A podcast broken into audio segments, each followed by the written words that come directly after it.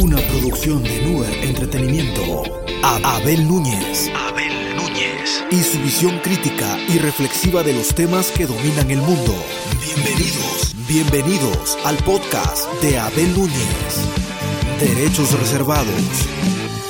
Hola nuevamente, soy Abel Núñez. Estamos transmitiendo desde la Ciudad de México para el mundo de habla hispana con la finalidad de compartir los temas de actualidad que se registran en este momento histórico que vive la humanidad.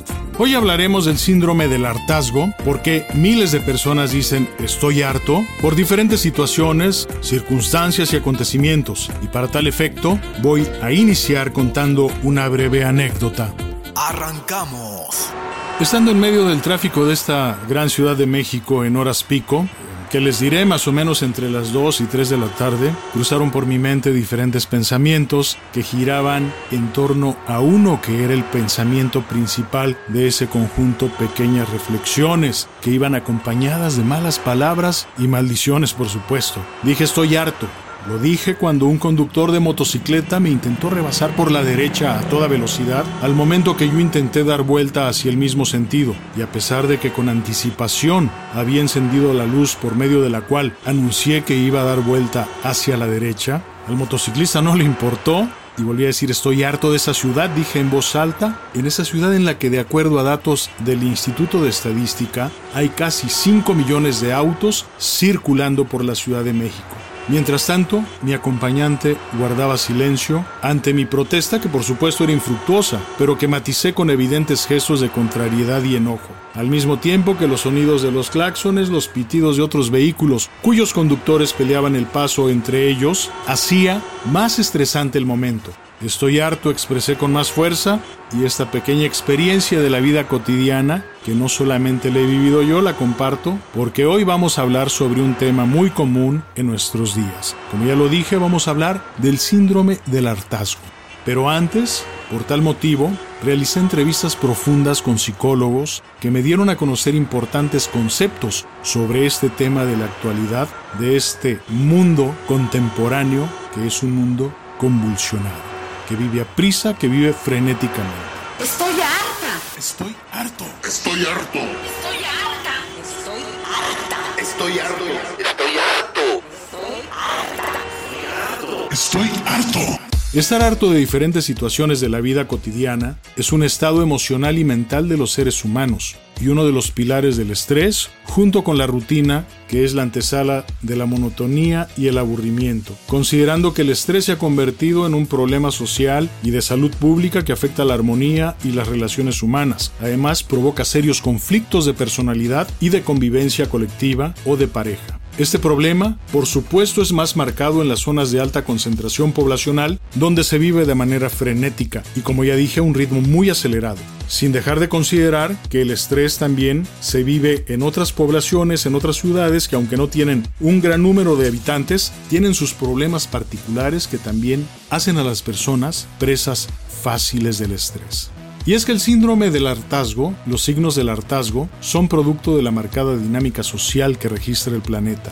En esa dinámica en la que estamos inmersos, la mayoría de los seres humanos que vivimos la vida más deprisa, situación a la que se suman diversos determinantes sociales como la violencia, la pobreza, la violencia familiar, la pérdida del poder adquisitivo, la inseguridad, la falta de empleo y la alta competencia que existe para conseguir un espacio en el que trabajar, los empleos mal pagados, las largas jornadas laborales, la pérdida del poder adquisitivo, la corrupción, la falta de eficiencia de los gobiernos, el abuso del poder, las marchas, los bloqueos y las manifestaciones que afectan los derechos de terceros, los dobles discursos, de esa falta de congruencia entre las palabras y las acciones de los políticos y los gobernantes, el estrés, el recorrido de grandes distancias para desplazarse de un lugar a otro, los cambios que siempre llenan de incertidumbre, el miedo al futuro inmediato, solo por citar algunos acontecimientos que tienen a la humanidad padeciendo el síndrome del hartazgo. Escuchar que personas de diferentes estratos sociales digan estoy harto es cada día más normal. Entre otras expresiones hay algunas más radicales. Una de ellas es la que dicen miles de personas. Estoy harto de esta vida, pero ¿se han preguntado si en realidad se quieren morir? Cuando la vida es tan hermosa y miles de personas que padecen enfermedades terminales quisieran prolongarla? Obviamente sin dejar de reconocer que algunas que padecen fuertes enfermedades emocionales lo dicen sin faltar a la verdad. Estoy harto de esta vida y me quiero morir. Otra expresión más, estoy harto del tráfico de la ciudad, pero se han puesto a pensar que somos parte de ese alto congestionamiento vehicular porque debemos reconocer que en muchas ocasiones no respetamos los señalamientos viales. Estoy harto de mis compañeros de trabajo, de mis vecinos. Esto denota que no has tenido la habilidad para tejer relaciones humanas de calidad. Estoy harto de mi esposa, pero entonces, ¿te has preguntado si has tenido la visión que te permita valorarla y reconocer el importante rol que desempeña dentro de tu familia? Estoy harto de mis hijos. Recuerda que ellos no pidieron venir al mundo, lo decidiste tú en la mayoría de veces por mutua decisión con tu pareja. Así es que trata de poner toda tu inteligencia en el trato que les das y en la relación que tienes con ellos. Seguramente tienen muchos rasgos de tu personalidad. Estoy harto de la rutina diaria, me asfixia. Me asfixia siempre hacer lo mismo, lo que quiere decir que te hace falta creatividad para hacer de ciertos hábitos acciones que te provoquen un sentido de satisfacción y te alegren la vida, te la hagan más fácil. Estoy harto de no tener un buen nivel de vida y vivir siempre limitado. Entonces, quiere decir que no has hecho ni te has esforzado lo suficiente. La pereza y el miedo no te han permitido alcanzar el éxito. Atrévete, da más y lucha por tus sueños. Los sueños se convierten en realidad. Sal de tu zona de confort, de ese estado mental que limita tus posibilidades de progresar. Estoy harto de que las mujeres que me interesan nunca me hagan caso, pero ¿te has preguntado y te has hecho una autoevaluación sobre la posibilidad de mejorar tu personalidad? ¿De manejar mejor el idioma? ¿Has tratado de refinar tu trato, tus modales? Crea las condiciones y atrévete. Estoy harto de vivir en esta ciudad en la que los servicios son pésimos, en la que no hay fuentes de empleo, pero has asumido tu realidad de manera seria y sobre todo comparar las oportunidades y los problemas que te ofrece tu ciudad antes de pensar en emigrar. Si el saldo es favorable, qué bien para ti. De lo contrario, crea las condiciones para cambiar de residencia, situación que no es nada sencilla. Vamos a escuchar un momento un tema de los años 70, Mami Blue.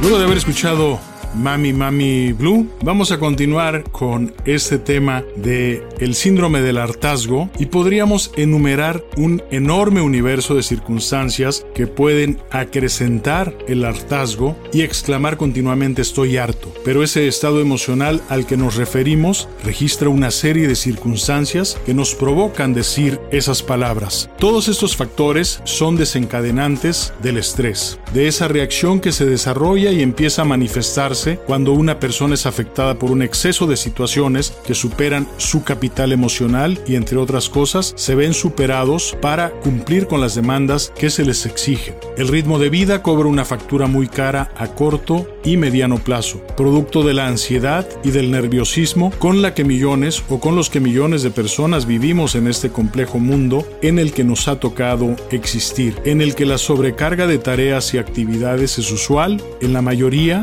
en muchas veces impuestas por segundas y terceras personas, y cuando es autoimpuesta es una medida poco inteligente que nos hace cometer errores y ser imprecisos. Muchas veces nos sobrecargamos de tareas imponiéndonos un amplio universo de responsabilidades que al paso de los días no podemos cumplir de manera satisfactoria. Y lanzo una pregunta al aire. ¿Quién en este mundo no ha vivido un momento de estrés o periodos de su vida estresantes? ¿Quién no se ha identificado con algunas de las causas aquí? ¿Quién no ha sentido esa tensión física o emocional que puede resultar de cualquier pensamiento o situación que nos hace sentir llenos de nervios y de frustración, que nos lleva a exclamar continuamente estoy harto, sintiendo esa presión por no tener la capacidad de solucionar o por lo menos escapar de ese momento de tensión? Y hablando del estrés, seguiremos abordando algunos signos bajo los que se manifiesta y por supuesto vamos también a dar a conocer algunos consejos para sobrellevarlo. Existen una serie de síntomas del estrés cuando los seres humanos decimos en algún momento estoy harto, no puedo más, soy incapaz, me voy a morir y es que si no se aprende a manejarlo provocará a corto plazo serios problemas problemas a nuestro organismo e inclusive la muerte. Entre otras enfermedades que puede generar el estrés se encuentran en la parte emocional la depresión, la irritabilidad, la tristeza, la frustración y el aislamiento. De igual forma, desencadena una serie de enfermedades, entre ellas la más delicada, la hipertensión arterial, la pérdida de memoria, dolor de cabeza, insomnio y cansancio crónico. El estrés, que como ya dijimos es uno de los pilares del hartazgo o viceversa, y afecta a personas que se desempeñan en diversos ámbitos de la vida o que pertenecen a diversos sectores sociales de los países del mundo, irónicamente se puede decir que no es discriminatorio. El estrés llega a personas de diferentes estratos sociales y hace acto de presencia en el ámbito familiar, en las escuelas, en las universidades, en las relaciones sociales y de pareja, en el trabajo, en el el que se ha calificado como el síndrome de burnout o síndrome del quemado que afecta a miles de trabajadores que viven en un estado de ansiedad permanente. Retomando el estrés laboral, el teléfono celular o móvil, sí o no, se ha convertido en la actualidad en una oficina virtual que no deja de sonar desde temprano hasta altas horas de la noche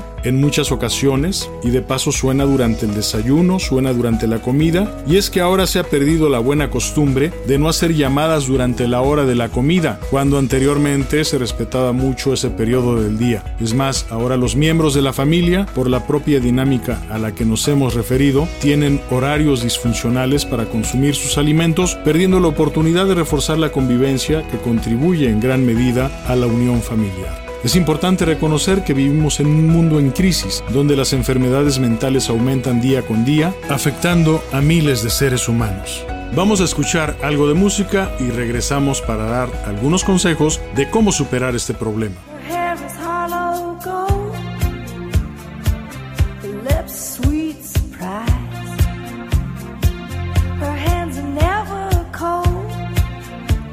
Regresamos y antes de hacer los comentarios respectivos, eh, lo que puedo señalar es que los oyentes no se pueden quejar de los gustos musicales que tiene nuestro programador, ¿sí o no? Bueno, continuamos. Es importante compartir algunas recomendaciones para superar esos estados de estrés en los que en muchas ocasiones y circunstancias padecemos todos los seres humanos. Y entre ellos, uno de los más importantes es el ejercicio. Ejercitar tu cuerpo. El ejercicio produce un estado de bienestar y mejora tu estado emocional. Hacer ejercicio también contribuye a una mejor salud mental, reduce el estrés, la ansiedad e incluso las fobias, y también los ataques de pánico y es de gran ayuda en contra de la depresión.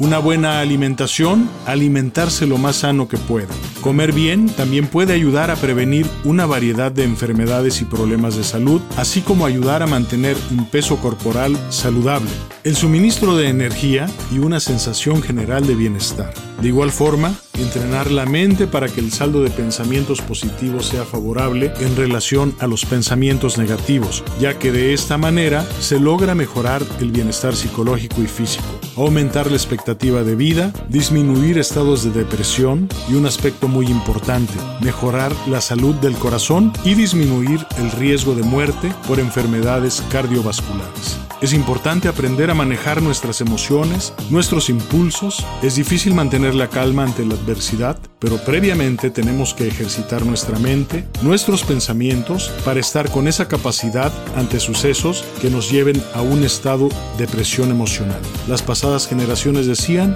todo tiene solución menos la muerte. Por lo tanto, es importante controlar nuestros impulsos, pensar antes de actuar y moderar nuestro comportamiento. Cuando las personas enfrentan un problema es importante realizar un análisis profundo en el que se separen las causas que lo motivaron y las alternativas de solución. Enfocarse a la solución del mismo sin perder la calma y verás que la vida es de otra manera. También es importante cultivar la autoconfianza. La confianza en sí mismo es fundamental para avanzar en esta vida y lograr mejores estándares de bienestar, entre ellos el emocional. Confía en ti, haz que dentro de ti se manifieste con toda su fuerza esa persona talentosa y competente que llevas dentro. Es importante también manejar el optimismo. Es importante ser optimista sin perder el sentido de la realidad que haga caer en la utopía de los escenarios perfectos. Paradójicamente a lo que hemos venido diciendo, la vida necesita solamente, recuérdalo, solamente pequeñas pinceladas de estrés que impulsen a alcanzar los logros. Recuerden,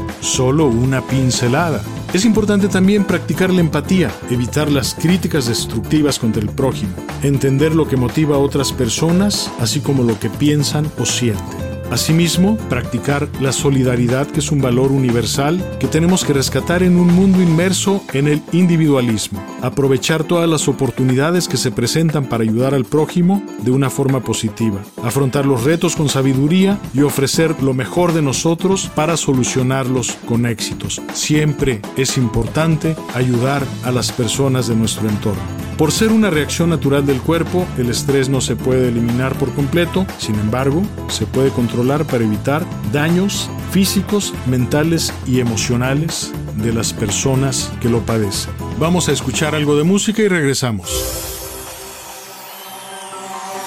I was sick and tired of everything when you called me last night from Glasgow. All I do is eat and sleep and sing, wishing every show was the last show.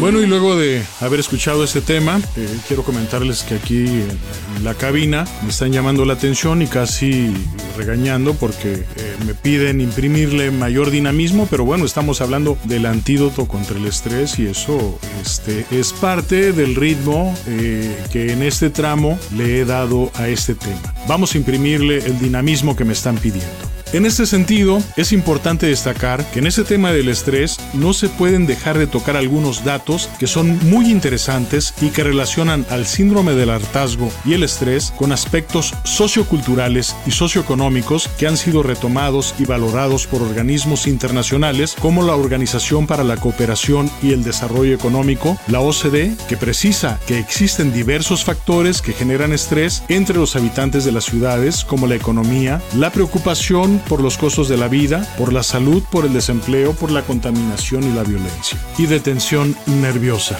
Ahora vamos a dar a conocer eh, cuáles son las 10 ciudades más estresantes en el mundo. Son las 10 ciudades donde sus habitantes han declarado tener grandes niveles de estrés. El primer lugar lo ocupa Bagdad en Irak, el segundo lugar Kabul en Afganistán, el tercer lugar eh, Lagos en Nigeria, el cuarto lugar en Dakar en Senegal, el quinto lugar el Cairo en Egipto, el sexto en Teherán en Irán, el séptimo en Dhaka en Bangladesh, el ocho en Karachi en Pakistán. Y a nivel Latinoamérica, Caracas ocupa el primer lugar en Venezuela, Sao Paulo Brasil en segundo, San Salvador, la capital salvadoreña, el tercero, Guatemala, la ciudad de Guatemala el cuarto y la ciudad de México en quinto lugar. Y ya de manera muy breve, no vamos a dejar pasar ese dato que también es importante para darles a conocer cuál es la ciudad donde su población vive menos estresada y es la ciudad de Stuttgart en Alemania. Es una ciudad verde, más de la mitad está cubierta de parques y lagos, además está rodeada de bosques, eh, viñedos, eh, son eh, aspectos naturales que proporcionan la calma y la serenidad necesaria para vivir en equilibrio con el entorno. Además, los aspectos personales como el ambiente de trabajo, el ambiente familiar o de amistad y la calidad de vida. Estos factores influyen directamente en nuestro estado de ánimo. Además, los servicios que se ofrecen a la población son de calidad. Hay fuentes de empleo, tanto los que genera el gobierno como los que genera la iniciativa privada, ya que Stuttgart es la casa de tres grandes consorcios fabricantes de automóviles. Y recuerda, aparta de ti el síndrome del hartazgo. Pon en órbita tu pensamiento, que vuele alto y persevera para que tus sueños se conviertan en realidad. Soy Abel Núñez, hasta la próxima. Escuchaste el podcast de Abel Núñez, Nuer Entretenimiento, Derechos Reservados.